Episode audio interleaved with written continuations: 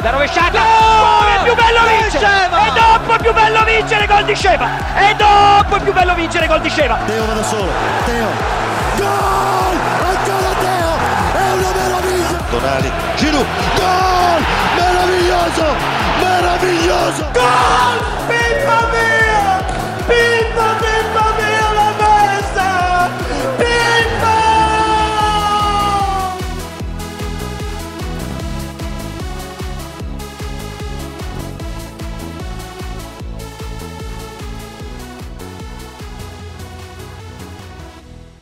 Quel générique incroyable Je vois que les, les gars s'enjaillent dessus. Bonjour à tous.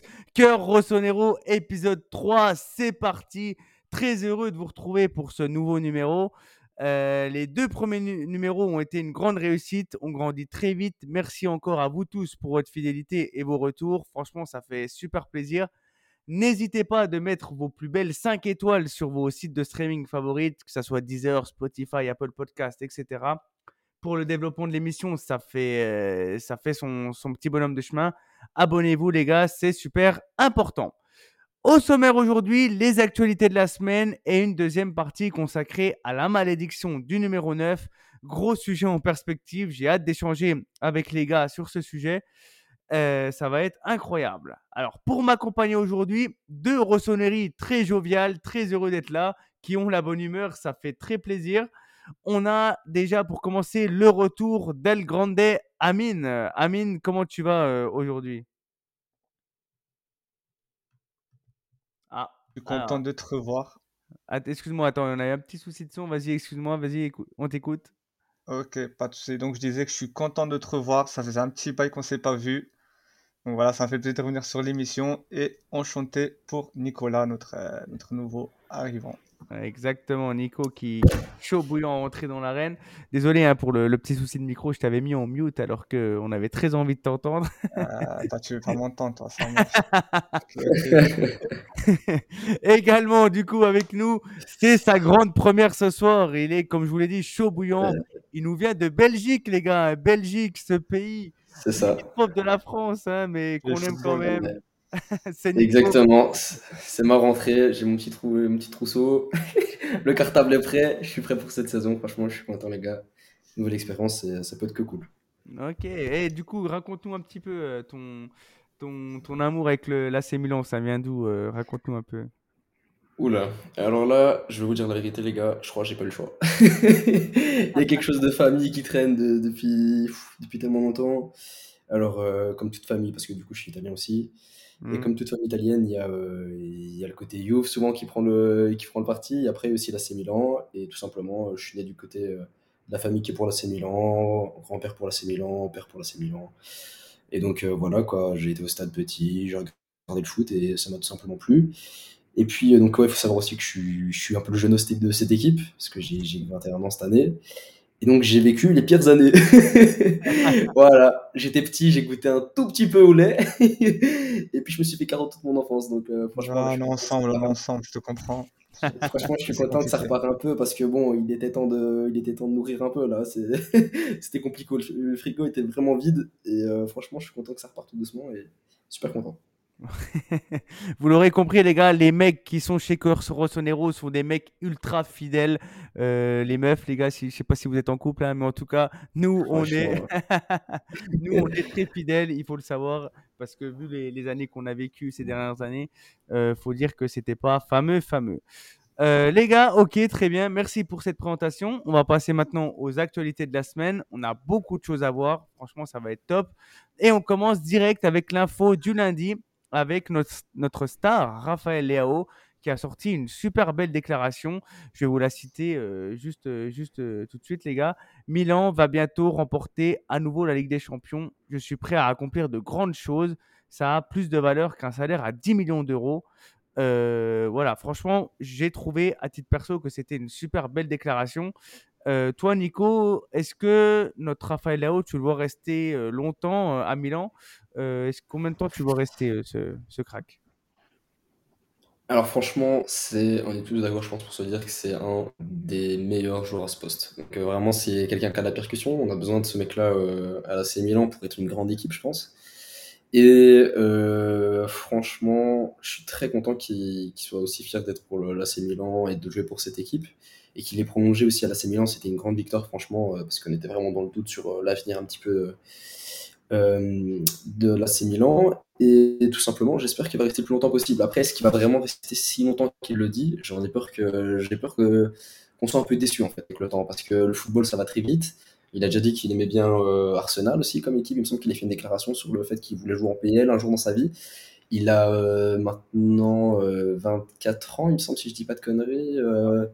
donc voilà, je pense que tout doucement, la question du prime va se poser, la question de est-ce que je vais partir dans un autre club pour, pour tout simplement une, une, autre expérience, comme il a droit aussi au final. Hein, parce que je pense que certains joueurs maintenant, on a un peu envie de les garder à vie, de les garder 10-12 ans au club, alors que c'est tout simplement plus vraiment possible avec avec tout ce qui est généré dans le football. Voilà, des, des gros salaires, ça peut tomber, des envies, ça peut changer.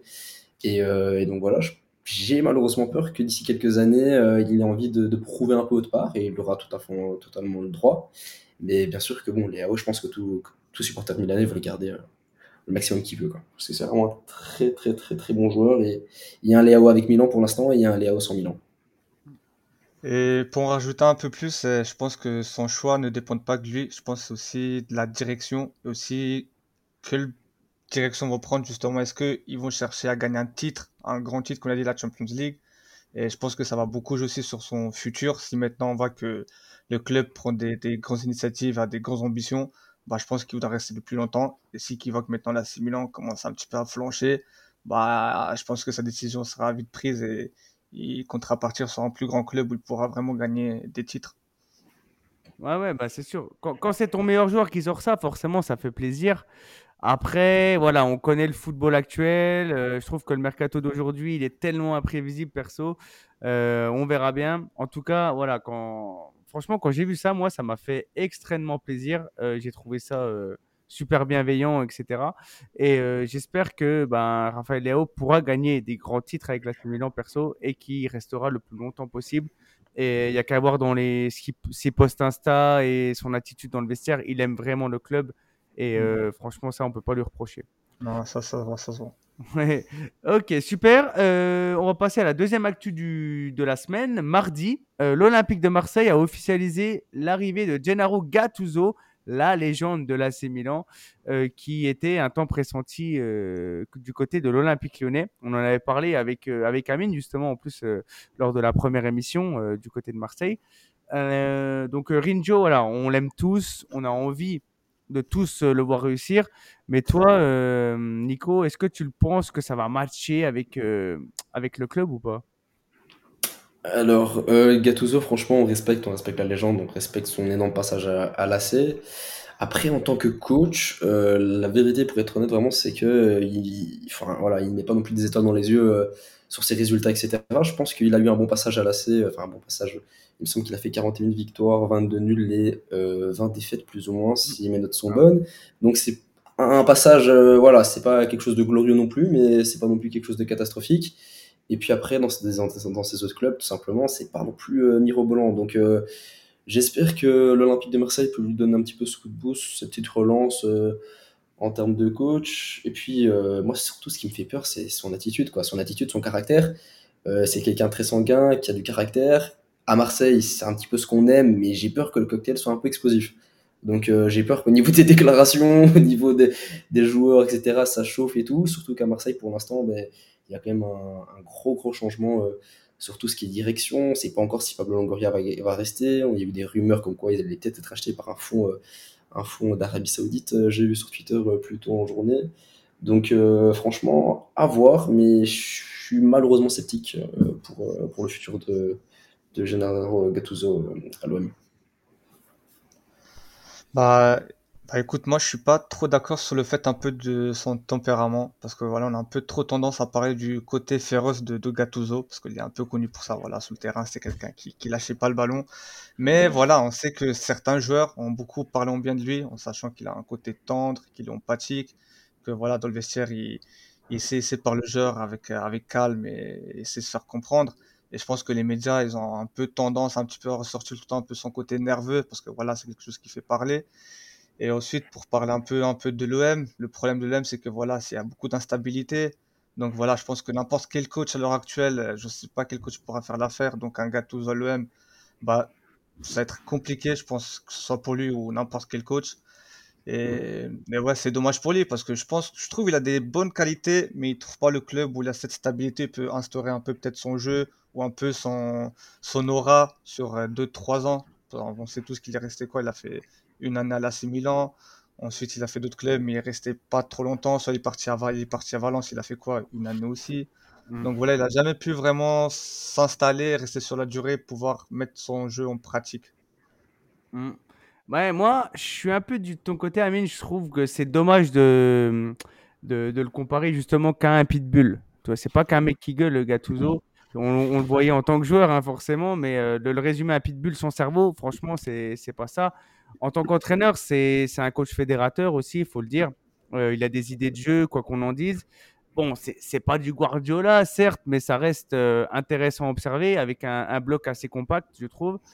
Euh, après, oui, moi je trouve son gros bémol, c'est dans les matchs en jeu, il peut paraître assez frileux quand même. Donc j'ai un peu peur pour ça, notamment quand il va affronter le, PSG. Après, voilà, le, le mariage à l'OM, moi, me plaît perso. Je pense que ça, ça peut le faire.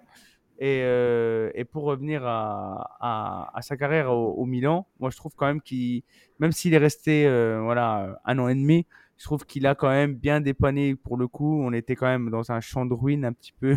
Il a un peu mis un peu de stabilité entre guillemets. Il a fait des belles choses et en tant que supporter de la Milan, on l'aime tous hein, forcément. Donc euh, j'espère qu'il va pouvoir euh, un peu pouvoir s'épanouir dans un système euh, à l'OM. Vas-y, euh, vas-y Nico. Ouais, surtout que euh, il n'a pas trop trop le choix parce qu'on doit quand même rappeler que l'OM euh, se fait éliminer de Ligue des Champions contre un contre un club assez moyen ou enfin en tout cas ils avaient la possibilité de, de, de gagner ce match. Ils sont huitième euh, de Ligue 1. Euh, c'est un peu c'est un peu compliqué quand même euh, quand même pour eux pour l'instant donc je, il, va, il va falloir se relancer quoi. Ils ont pris un 4-0 contre le Paris Saint-Germain, un 3-3 contre l'Ajax. Euh, en Europa League, euh, sachant qu'en Europa League, le groupe est pas euh, super super simple non plus. Donc il mm. va falloir retrousser les manches assez rapidement pour essayer de se relancer. Et, et voilà quoi, il n'a pas la tâche la plus simple, il n'est pas dans le club le plus simple non plus. Et donc euh, va falloir va falloir faire du, du, très bon boulot, sachant que Marseille doit encore jouer Brighton aussi en Europa League, donc à voir ce que ça donne aussi, parce que bon Brighton, faut pas oublier qu'ils ont quand même un, un très très bon coach. Et donc, euh, donc à voir. Moi, je, suis preneur. J'adore le, club de Marseille, donc j'espère qu'il va, va réussir. Et donc, euh, voilà quoi. Que du bonheur pour les Marseillais. Ouais, et surtout que Brighton a perdu contre l'AUK Athènes, hein, donc euh, Brighton aura à charge de, de vouloir se gagner contre l'OM et contre l'OM de Gattuso justement. Euh, Gattuso, euh, pour, pour vous spoiler un petit peu, chers auditeurs, on y reviendra forcément dans Cœur Rossonero sur sa carrière de joueur mais d'entraîneur, parce que clairement c'est une légende de l'AC Milan, on l'aime énormément et on lui souhaite que du bonheur pour son aventure à l'OM. Euh, sans transition, euh, ce mercredi, les gars, euh, l'AC Milan s'est imposé à Cagliari ce mercredi 3 buts à 1. Okafor, Tomori et le boulet de canon de Loftus-Cheek ont permis à, à l'AC Milan de s'imposer avec une équipe remaniée. Franchement, perso, je dis direct, ça m'a fait plaisir de voir que l'on peut compter sur les, les, remplaçants pour gagner ce genre de match en semaine face à une équipe de bas de tableau. Et durant ce match, c'était les premières minutes de Yacine Adli, euh, cette saison. Ça faisait un an qu'il n'avait pas pu jouer. Pioli a eu une illumination d'un coup, hein. il a voulu le faire jouer. en tout cas, euh, perso, j'ai été content de le voir jouer. Ce jeune milieu de terrain qui a du coup été essayé au poste de sentinelle alors que on le rappelle, hein, à, notamment à Bordeaux, il n'avait pas l'habitude d'occuper ce poste-là. Ce qui est très intéressant pour la suite. Euh, je sais pas, Amine, t'en penses quoi? T'en as pensé quoi de ce match euh, de Bah, de écoute, pour te dire la vérité, j'ai pas été vraiment surpris parce que je connaissais déjà ce joueur au temps de Bordeaux quand il jouait au numéro 10. C'était un très bon joueur et balle au pied. Après, voilà, comme dit Pioli, euh, Pioli, quand il a une tête, euh, il la garde jusqu'à la fin. Il a décidé qu'il joue pas, il joue pas. Je, des fois, ses choix ils sont incompréhensibles. Donc ce match de hier, bah, au final, il a fait un très bon match. Voilà, il a, il a, il a quoi? Il a fait 71 passes sur 73 réussites, donc des, des, un gros pourcentage en passes. Il a fait un perfect en tout ce qui est récupération, 5 récupérations de ballon, euh, très intelligent dans le jeu. Ce que je repense un peu à Kronich, justement. Kronich, en fait, je trouve il est un petit peu, voilà, un petit peu bébête dans le jeu. Il c'est, c'est quelqu'un qui va se la donner sous le terrain, mais sur les dernières passes, il a un peu du mal à trouver la bonne passe. Alors que Adli, justement, il a cette capacité à bien relancer le ballon, à bien trouver le joueur et justement à bien faire cette passe-là qui permet en fait au jeu offensif de, vite partir. Et pour te dire, franchement, j'espère que maintenant Pioli, il a, il, a, il, a, vu la lumière en lui et j'espère qu'il va le faire jouer euh, un peu plus dans les prochains matchs. Et, voilà, on espère que, du bonheur pour ce petit joueur parce que je sais qu'il a, plein de qualités et peut beaucoup nous apporter. Ouais, on, sent que c'est un bosseur. Hein. Le mec a rien lâché, alors que beaucoup d'autres joueurs auraient pu demander à partir cet été, hein, parce que lui, il n'a pas beaucoup joué. Euh, et franchement, il a bossé en silence. Euh, évidemment, on va pas tirer de conclusion trop vite. Hein. Peut-être qu'il va flopper par la suite, mais en tout cas, c'est très encourageant. Euh, comme tu l'as dit, hein, il a un pourcentage de passes perdues très euh, faible. Hein. On, aurait pu croire que c'était Andrea Pirlo sur ce match, même si ça reste Cagliari et que ça reste un promu. Euh, franchement, on dirait, j'ai vu la comparaison avec sur Twitter, hein, comme quoi il était dans la salle de l'esprit et du temps. ça m'a fait délirer pour ceux qui regardent Dragon Ball normalement, notamment. Donc ça m'a ça m'a fait délirer. Amine, tu voulais rajouter quelque chose, non? Non, mais ce que je veux dire justement, même lui, euh, même Pioli, il avait clairement dit qu'il comptait pas sur lui. Et Adli, comme un bosseur acharné, il a dit Moi, j'ai envie de montrer ce que je vaux. Et au final, voilà, comme dit, le travail, ça paye. Et c'est mérité pour lui. Ouais, ouais. En plus, on sait que Ben Nasser est blessé pendant encore un, petit moment. Donc, c'est bien de savoir qu'il y a un mec euh, comme ça, jeune en plus, qui, peut s'adapter au poste de, numéro 6 hein, avec Kronich. Donc, ça, fait plaisir. Euh, dernière actualité de la semaine, les gars. Mike Maignan, le meilleur gardien du monde, selon, selon Alan, hein, selon peut-être beaucoup de Milanisti, euh, devrait faire son retour ce samedi face à la Lazio. Euh, le portier français qui a été absent les deux derniers matchs et ce qui a permis à Marco Sportiello de pouvoir s'exprimer le temps de le temps de, plusieurs minutes, plusieurs heures même. Et le moins que l'on puisse dire, c'est qu'il a été très performant, à mon sens. Il nous a gratifié même de quelques arrêts incroyables. Et moi, moi j'ai franchement j'ai kiffé. Euh, Nico, ton avis toi sur, sur Sportiello et sur son apport euh, depuis qu'il depuis qu'il est à Milan? Mais écoute, franchement, euh, j'adore le, le fait d'avoir recruté Sportiello. En plus, c'est un, un transfert gratuit, donc euh, super cool et bien joué de l'équipe dirigeante. C'est un Italien, donc au niveau des, des listes UEFA, etc., souvent on n'y pense pas trop, mais les joueurs des femmes, ils vont se reconnaître et, et des, des, des, joueurs italiens, c'est important aussi pour faire les listes. Euh, gardien italien qui a un certain âge, donc une certaine expérience en Serie A en plus, donc euh, franchement que, que du bénéf et euh, franchement, c'est comme tu l'as dit, franchement, il a fait plus que le boulot. Il a fait le plus, que le boulot. Euh, on dirait qu'il avait euh, plusieurs, dizaines de matchs dans, cette équipe de l'AC Milan. Il était à l'aise. franchement, j'ai très apprécié le, joueur. Et je pense qu'en plus, on avait besoin d'un deuxième gardien quand même assez performant, qui rassurait aussi un peu plus l'équipe. Parce que bon, le Roumain, t'as nous on aime bien, mais voilà, ça gérait, ça gérait de doser. on a besoin d'un meilleur deuxième gardien. Et, euh, donc voilà, Sportiello, euh, il rassure un petit peu plus l'équipe. Euh, à chaque toucher de balle au pied, ça va, on n'a pas, pas avoir un pacemaker à côté et un kit de réanimation cardiaque.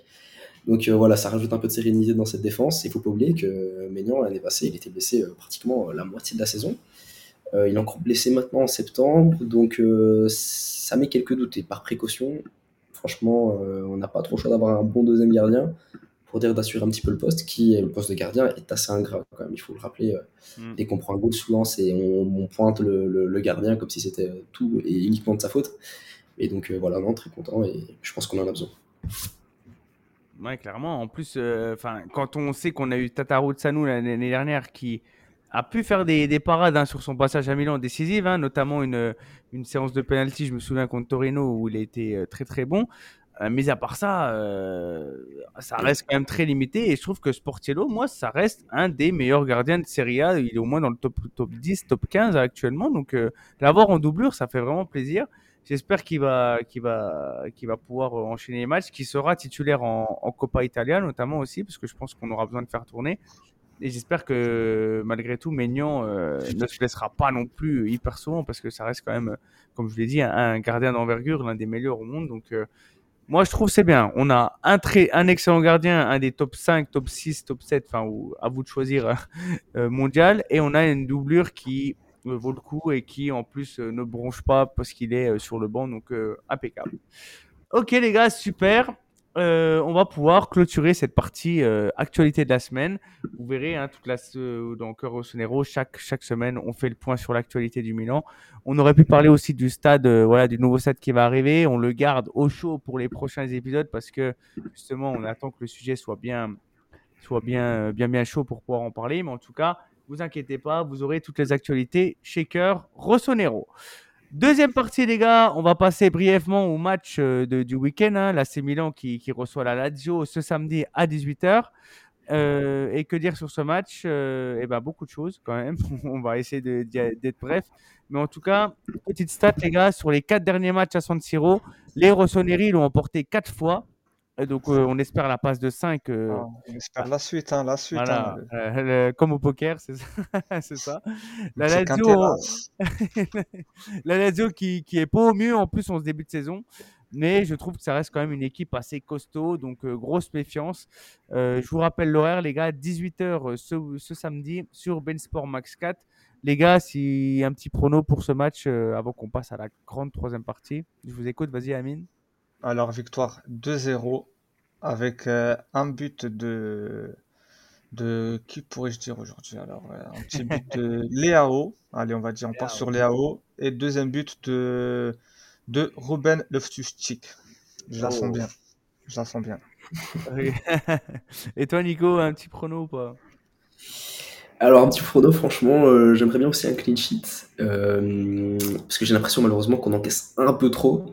Et, euh, et non, euh, franchement, ouais, aller un clean sheet, franchement, ça me ferait rêver. Un petit 2-0 aussi, comme Amine, euh, je suis plutôt d'accord. Ça serait plutôt pas mal. Et surtout que la Lazio doit se relancer. Donc, euh, pas prendre le match à la légère, mais en 2-0, franchement, je pense que ça convient à tous les, tous les Milanais.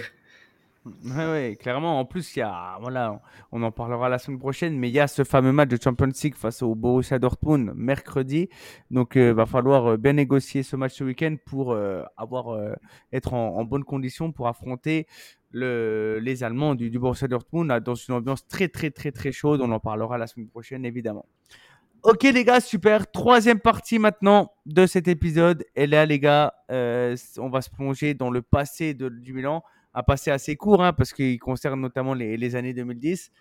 Euh, c'est pas le passé le plus glorieux, on va pas se mentir, mais euh, loin de là. Mais on avait envie de parler de cette foutue malédiction du numéro 9 qui a touché le, club, euh, le club de Milan du, pendant pas loin de 10 ans. Alors, pourquoi j'ai eu l'idée de ce thème-là, les gars? Tout simplement parce que notre Giroud adoré a fêté sa 30e bougie euh, ce samedi. Et on se doit de lui rendre hommage, hein, parce que clairement, c'est lui qui a mis fin à cette malédiction. Il est un talisman euh, incroyable pour cette équipe du Milan. Bah tiens les gars, rapidement, toi Amine, si tu devais résumer Giroud en, en deux trois mots, ça serait quoi?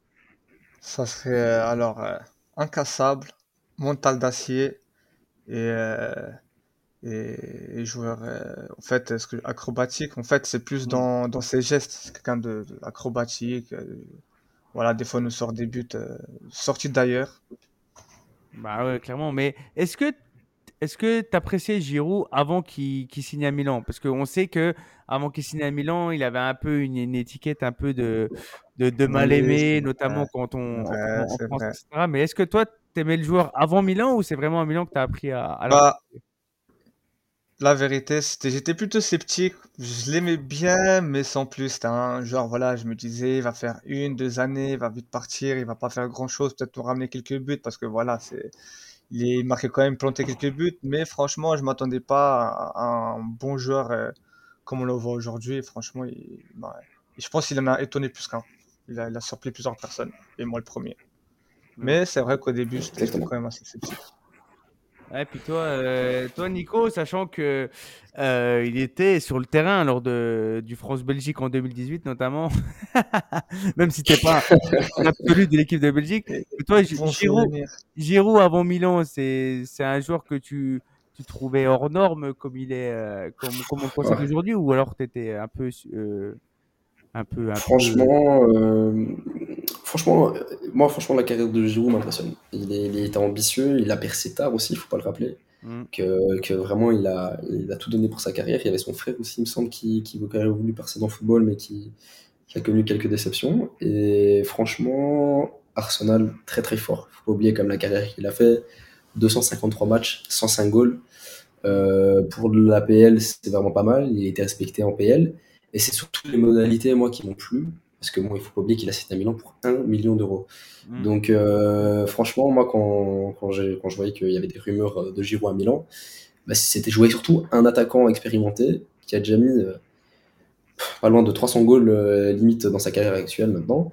Et, euh, et voilà, quoi, il, il vient pour un million d'euros. euh, dans la condition dans lesquelles on était financièrement, euh, je trouvais que c'était plus ou moins un bon coup, après avoir, et franchement, agréablement surpris. Très très bon joueur. Et euh, franchement, euh, vous pouvez être fiers, hein, vous, avez un, vous avez un très bon neuf en équipe de France. et, euh, et ouais, des équipes qui voudraient bien l'avoir aussi, hein. quelques Ouais, nations. C'est un joueur immensément respecté à l'étranger et c'est surtout en France hein, qui, qui peut porter euh, à débat euh, à cause de, de l'équipe de France, hein, justement, pas par rapport à son parcours en, en- en club, hein, mais c'est surtout par rapport à son apport en équipe de France. Bon, maintenant, depuis, euh, depuis la Coupe du Monde 2018, c'est vrai qu'il est très apprécié, c'est le recordman de, de buts en équipe de France, etc. Donc ça reste un, joueur euh, emblématique de l'équipe de France. Et on avait envie de parler de, ce joueur parce que voilà, c'est son anniversaire et parce que il a enfin brisé cette malédiction du numéro 9 à l'AC Milan. Euh, malédiction qui nous a quand même porté préjudice pendant plus de 10 ans, hein, les gars, c'est quand même affreux. À un moment, j'y croyais. À un moment, j'y croyais. Je te jure, à un moment, je pensais que numéro 9, il était maudit. Ouais, bah, on y, Abusé. on y a, on y a vraiment. Il tous cru, hein. marquait plus. En sachant que le dans leur club le d'avant, il marquait. Bah oui, non mais c'est un truc de C'est ça, le C'était c'était abusé. Mais oui, c'est ça. Et c'est- ce même numéro 9 que d'immenses légendes passées par le club ont porté. hein. On peut penser à, à, je sais pas moi, Nordal, Altafini, Rivera, Papin, Van Basten, Wea, et j'en passe. Et, et en fait, c'est Pippo Inzaghi qui va le sublimer pendant les années 2000, hein, de- pendant 10 saisons. Et, et puis, au moment de mettre fin à sa carrière, eh ben, il y a un sort qui est jeté littéralement sur ce mythique numéro. Et malheureusement, tous les joueurs qui vont porter ce maillot vont magistralement flopper. Mais quand je dis flopper, c'est vraiment flopper. Et c'est simple, hein, ils sont 10. ils sont 10 à l'avoir porté entre Inzaghi et Giroud. Et ils vont tous flopper les uns après les autres. Et franchement, on avait envie de parler de cette période parce que, franchement, elle est emblématique dans le mauvais sens, hein, mais elle est, elle est emblématique. Euh, juste avant de vous laisser la parole, les gars, je vais vous citer les 10 noms de ces joueurs. Franchement, il y a, y a du très très haut level. Les gars, il y a Alex Pato, euh, qui était excellent avec son numéro, numéro 7 et qui, dès qu'il a pris le 9, a floppé. Il y a Matri, il y a Fernando Torres, il y a Mathias Destro, Luis Adriano, Gianluca Lapadula, André Silva, Gonzalo Higuain, Christophe Piatek et Mario Mandzukic. Les gars, je vois que vous, vous riez jaune, vous faites la grimace, mais c'est la réalité, c'est ce qui s'est passé. Euh, première question pour vous, les gars. Euh, Amine, je te laisse commencer. Qui est, selon toi, le pire flop de cette liste euh, des, des 10 joueurs qu'on flopé Je pense le pire flop, euh, je te mettrais un bon Mathias Destro. T'as eu Lapadula aussi. Lapadula, pour moi, c'était. Hmm Je crois maintenant, c'est devenu un, un pêcheur de, de, de, de- Il pêche maintenant, je crois c'est devenu un pêcheur. Je crois qu'il a arrêté le foot carrément. Non, non, il y a des, des buteurs. Franchement, il y a encore. hein. Moi, j'ai encore une petite liste à côté de moi. Je peux encore citer certains buteurs qu'on a eu. C'est... Il y a eu pire. hein. Hmm. Donc, euh, donc voilà, mais ouais, franchement, je te dirais un, Matri, Destro, Lapadula, je pense, et Luis Adriano, je pense pour moi, c'était vraiment les, les, pires flops en termes de, en termes de buteurs. Ouais. Parce que même dans le jeu, ils rapportaient pas grand-chose. En sachant que peut-être certains buteurs, même s'ils ne marquaient pas, bah, on les voyait un petit peu manier le ballon. Mais euh, ces buteurs-là, franchement, avec ou sans ballon, c'était, on jouait, on jouait à 10. On jouait à 10. Ouais, clairement. Mais, et toi, euh, Nico, s'il y a un joueur qui t'a vraiment hypé quand il a pris le numéro 9 et qu'il a, il a floppé, euh, tu, tu citerais lequel dans, dans ces flops? Euh, franchement, euh, pff, j'ai du mal à, à en donner en fait, c'est ça le problème. C'est que c'est que c'est tellement catastrophique que je serais même je serais même pas en donner un qui m'a vraiment déçu. Après, euh, la, la Padula, c'est c'est magique. La Ouais. Padula, on est sur vraiment quelque chose de, de très, de très magique. Après, c'était aussi des années très très sombres de l'AC Milan, donc euh, enfin, malheureusement, je pense que ça n'a pas non plus super aidé. Mais c'est vrai qu'il y a des joueurs comme, comme je pense peut-être à André Silva qui ont euh, malheureusement euh, pas super super bien réussi chez nous et puis ils changent de destination ils vont autre part Et après, il me semble qu'il était parti à Francfort en Bundesliga. Mm, Ah. ça. Et, Et là, il a- et il a après, il, score, quoi. Il, il score. Je, on comprend pas ce qui s'est passé, franchement. une- C'est une énigme. Mais euh, ouais, non, franchement, euh, le numéro 9, heureusement que Giroud a essayé de, changer un petit peu cette malédiction. Et, euh, ouais, très très compliqué ce numéro 9. Mais je trouve justement qu'on est un peu dans une phase de panique pendant ces dix années-là où on cherchait vraiment vite trouver un bon buteur. On va donner un petit peu l'exemple de, de Carlos Bacca. Quand en fait, dès un buteur qui claquait 25 buts direct dans la saison, on voulait l'acheter directement. Comme maintenant, même l'exemple de, de, Christophe Piatek ou au Genoa, qu'on avait planté ses 18 buts euh, aux 15 buts au mi-saison, on a voulu tout de suite l'acheter. Et, et au final, bah, on a vu qu'il a quand même floppé chez nous. C'est Mm. Ouais, c'est c'est- regrettable. hein, Mais le, le pire, moi, je trouve, sur ces 10 joueurs euh, qui ont porté le numéro 9, c'est que chacun a sa particularité, de, enfin, a ses conditions de flop, en fait. Parce que tu as, je sais pas moi, tu as, André Silva qu'on recrute super cher, hein, nous. Hein. Euh, Je rappelle, on l'a recruté pour 39 millions d'euros. Ouais, Euh, somme record à l'époque. hein. Il Oh y a là peu de joueurs qui ont, qui ont dépassé ce montant. Euh, le mec, il va pas jouer. Donc, on, on va pas le faire jouer. Donc, c'est pour ça qu'il flop. Il n'est pas mis en condition. Tu as Christophe Piatek qui était incroyable du côté, euh, du côté euh, de la FIO et qui, qui, dès qu'il va signer à Milan, va magistralement flopper. On ne sait pas pourquoi. Euh, alors qu'il il avait le numéro 19 à l'époque, il claquait, il claquait, il claquait. On lui donne le numéro 9 et après, ben, il n'y arrive plus. Donc euh, ça, c'était assez, euh, assez édifiant, euh, je dois dire. Euh, j'ai dit la Fio pour, euh, pour Piatek, mais c'était le Genoa. hein. Je sais pas pourquoi j'ai dit la, la Fiorentina. Mais c'était bien au Genoa qui, cla- qui claquait but sur but. Euh, moi, j'ai un, principal regret, c'est Gonzalo Higuain. Gonzalo Higuain qui a magistralement marqué l'histoire de la Serie A en marquant 36 buts avec le Napoli. Il est venu à Milan. Moi, je pensais que c'était le moment où, on- ça y est, on allait commencer à, à- à avoir un vrai goleador. Le mec va flopper de ouf, va, mettre, va même prendre des cartons rouges contre la Juve euh, durant le match. Enfin, franchement, c'est des, circonstances à chaque fois qui sont assez. Fran- Franchement, j'en ai la chair de poule rien que d'y penser. Euh, toi, Amine, quand, quand, euh, comment il quand Fernando Torres signe à Milan, par exemple, un Fernando Torres qui était troisième du Ballon d'Or en 2008, qui était brillant à Liverpool, mais qui a flopé à Chelsea, il signe à Milan par la suite. Est-ce que toi, tu penses que ça va marcher ou tu as compris que ça, ça allait être un flop quand même? Non, franchement, il y a certains joueurs où on voit quand même un peu c'est ça va flopper. C'est comme aussi bah, pour Mario Balotelli qu'on l'a repris en 2014, je crois, 2015, qu'on est revenu au club. Bah, des fois, on ressent plus la même magie qu'il y a eu à l'époque où Fernando Torres, quand il était à Liverpool, c'était un joueur euh, sensationnel. Mais voilà, comme dit, on a, qu'on a vu à Chelsea, c'était un, c'était un peu un petit flop. Ensuite, il a fait l'Atlético, ou même à l'Atlético, ça a été assez compliqué pour lui. Et ensuite, il a, il a fini à l'AC, et voilà, l'AC Milan, voilà, c'est là où il a, il a totalement sombré, comme, comme tout le monde. Bah, Totalement sondé, ça me fume. Ouais. Bah, bah, Balotelli, ça allait les, les premières saisons, hein, mais c'est c'est vrai qu'après, quand il est revenu en, en 2015-2016, il a, il a très flopé. Et toi, Nico, euh, si je te parle, de, par exemple, d'un petit, euh, d'un petit Pato qui était brillant avant qu'il porte le numéro 9, et dès qu'il a porté le numéro 9, il a perdu tout son football, tu... comment t'expliques ça? Enfin, Comment ce numéro 9 peut autant impacter les joueurs? Enfin, Franchement, c'est. En fait, on n'a on n'a pas la réponse. Il faut vraiment faire une étude, je pense, scientifique pour comprendre ce qui s'est passé. Non, euh, incompréhensible total. Et puis, ouais, Alexandre Pato, qui était euh, tu, tu- un vrai joueur de football, quoi. Un, un vrai joueur de football, un des derniers Brésiliens aussi dans, de- dans la Milan. Je trouve que ça manque un peu de magie aussi. Léo ramène un petit peu cette magie aussi. Et euh, un, peu, un peu technique, rapide. Enfin, il avait un peu tout ce, ce, genre de foot. Il m'a- fortement impressionné. Et euh, non, franchement, Alexandre Pato, euh, déception en fait au final. On n'imaginait pas en fait finir comme ça. On, imaginait aller prendre un ballon d'or limite. Quoi. Ce, mec était très très très très fort. Et ouais, Alexandre Pato, quel joueur. Bah ouais, c'est ça. Quel joueur, moi. C'est- C'était un de mes chouchous, moi, perso. hein. J'ai- J'aimais beaucoup, beaucoup de joueurs. Euh, le but qu'il marque face au FC Barcelone euh, en, en quelques secondes, enfin, c'était assez fou. Euh, toi, Amine, euh, pour, pour continuer sur ce sujet, si je te cite euh, Piatek, Piatek qui est excellent, hein, comme je l'ai dit précédemment, enfin, avec le Genoa, qui vient au Milan avec son numéro 19, qui claque but sur but. Il porte le numéro 9, il flop. Qu'est- Qu'est-ce qu'est- c'est quoi ton ressenti à ce moment-là? Ah, bah, pour Piatek, je pense que c'était un peu l'euphorie. Il venait d'arriver, il était nouveau dans le championnat italien, donc je pense que les joueurs ne le connaissaient pas. Il avait plus de liberté, il avait Mm. plus de choix.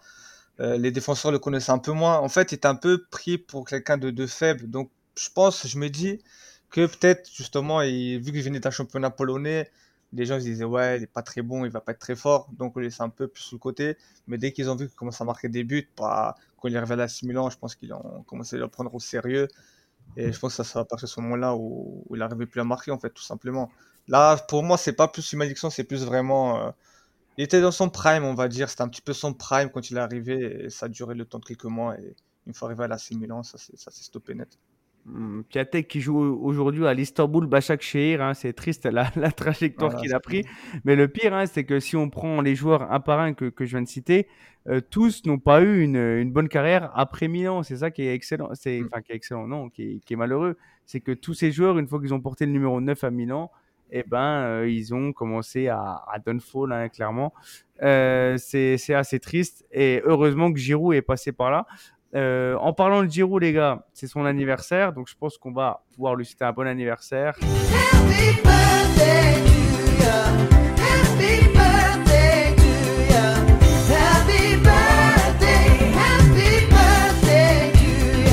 Voilà, 37 ans aujourd'hui pour le champion du monde français.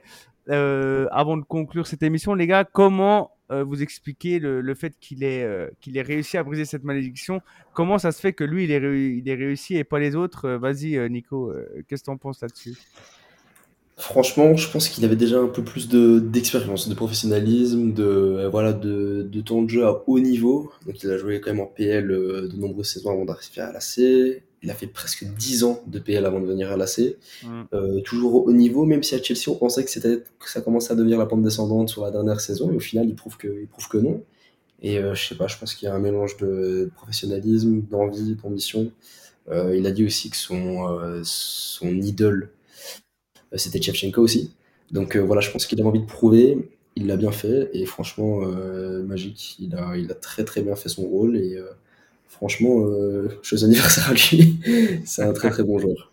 On espère qu'il marquera contre la Lazio hein, aujourd'hui, hein, ce samedi, pour euh, justement son anniversaire. Toi, Amine, si tu devais définir Giroud en quelques mots, euh, enfin, qu'est-ce que tu penses de, de- du global hein, de Giroud, hein, pas, pas uniquement de ce qu'il a, il a fait à Milan, mais euh, si tu devais Non, définir mais- Giroud. Franchement, Giroud, je trouve, même euh, en dehors du foot, c'est quelqu'un d'exceptionnel. C'est, ça se voit que c'est quelqu'un de, de, de, de- de très bon en dehors du foot.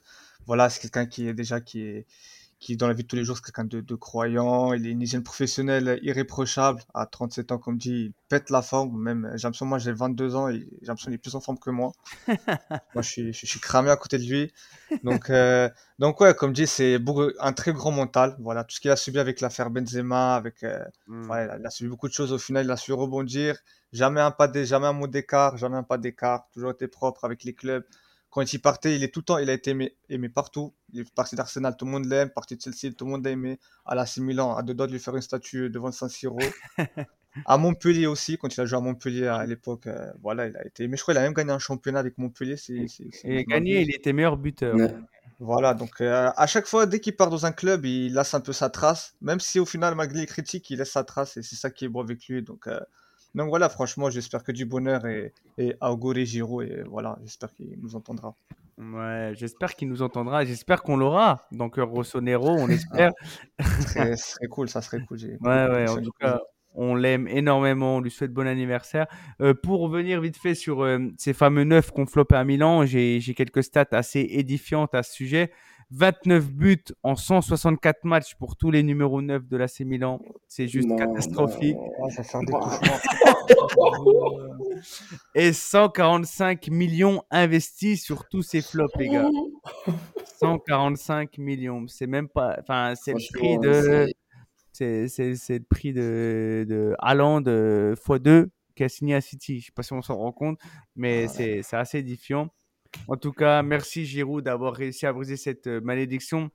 Je pense que euh, d'ici la fin de la saison, on fera un focus spécial Giroud aussi, hein, parce que là on en a parlé brièvement, mais il mérite quand même beaucoup plus d'attention sur tout son apport à l'AC Milan, surtout qu'il est très apprécié hein, dans l'équipe Cœur Rossonero, donc c'est vraiment, euh, vraiment intéressant et ça, ça fait vraiment plaisir.